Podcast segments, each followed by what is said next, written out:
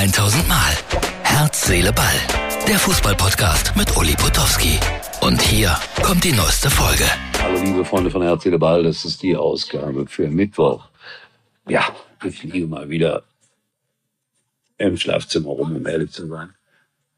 Damit äh, meine Partnerin sich was anderes angucken konnte heute Abend. Und ich habe Amazon Prime geschaut. Und äh, das kann ich mir leisten, weil ich dauernd was kaufe bei Amazon. Und dann ist das ja irgendwie im Kaufpreis automatisch enthalten. Ne? Ja, die Art der Übertragung, äh, wie alles im Leben, Geschmackssache.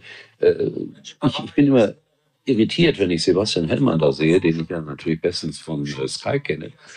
Und frage mich immer, wie viele Jobs muss der arme Kerl damit er seine Familie durchbringt. Das ist ein Eid gerade. Das ist ein toller Job. Und ich gönne ihm das von ganzem Herzen. Was mich ein ganz klein wenig stört, ist das, äh, nur ein ganz klein wenig. Ich mag Benjamin Hövedes sehr gerne, aber der erklärt ja wirklich alles, jeden Spielzug im Nachhinein nochmal. Und manchmal denke ich, ich brauche das alles gar nicht. Mir reicht das im Grunde genommen, äh, das Tor gesehen zu haben, zu erfahren, wer es geschossen hat, was ich im Zweifel auch noch selber sehe.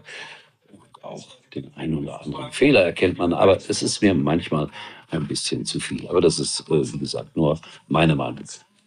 Dann gab es Milan gegen Tottenham. Die haben 1-0 gespielt, 1-0 gewonnen. Also beide Rückspiele werden noch spannend und interessant werden. Da bin ich mir ganz sicher. Ich gucke da immer noch rüber, weil die Highlights laufen da immer noch und es wird immer noch viel geredet. Jan Sommer wurde gerade abgefeiert. Klar, der hat äh, zwei, drei gute Paraden gezeigt in der zweiten Halbzeit. Aber da hätten die Bayern zu diesem Zeitpunkt schon 3-0 führen können, vielleicht sogar müssen. Hatten das Spiel über weite Strecken im Griff und war dann ein bisschen erstaunt, dass es auf einmal nochmal in die andere Richtung ging. Aber was heißt hier erstaunt, wenn du einen Neymar und einen Mbappé und einen äh, Messi im Team hast, da muss ja auch ein bisschen was passieren. Also es war ein gutes Spiel, aber kein überragendes Spiel. Das äh, ist, glaube ich, das Fazit dieser Begegnung. Vor dem Spiel äh, gucke ich ja auch natürlich immer Vorberichterstattung, dann kam eine Werbung.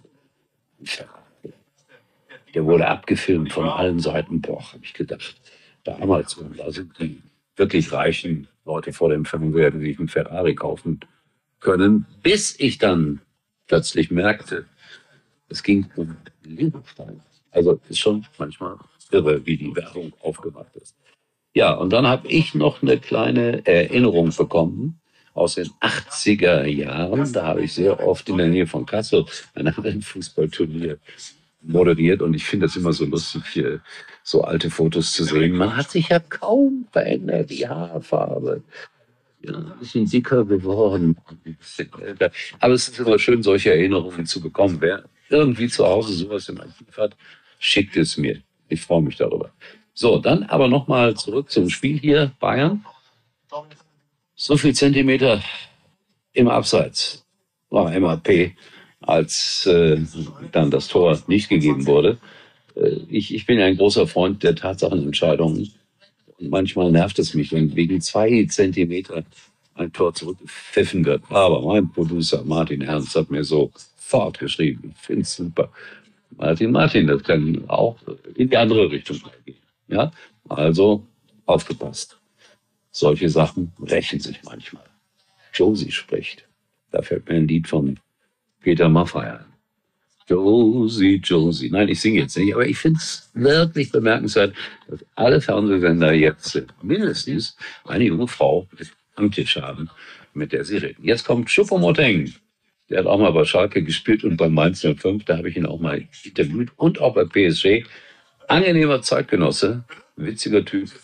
Und ich verabschiede mich jetzt, weil ich da noch ein bisschen zugucke und sage, Herz, Ball gibt's morgen Garantiert nicht aus dem Schlafzimmer. Ja, ich war beim Friseur. Das war's für heute und Uli denkt schon jetzt am Morgen. Herz, Seele, Ball. Täglich neu.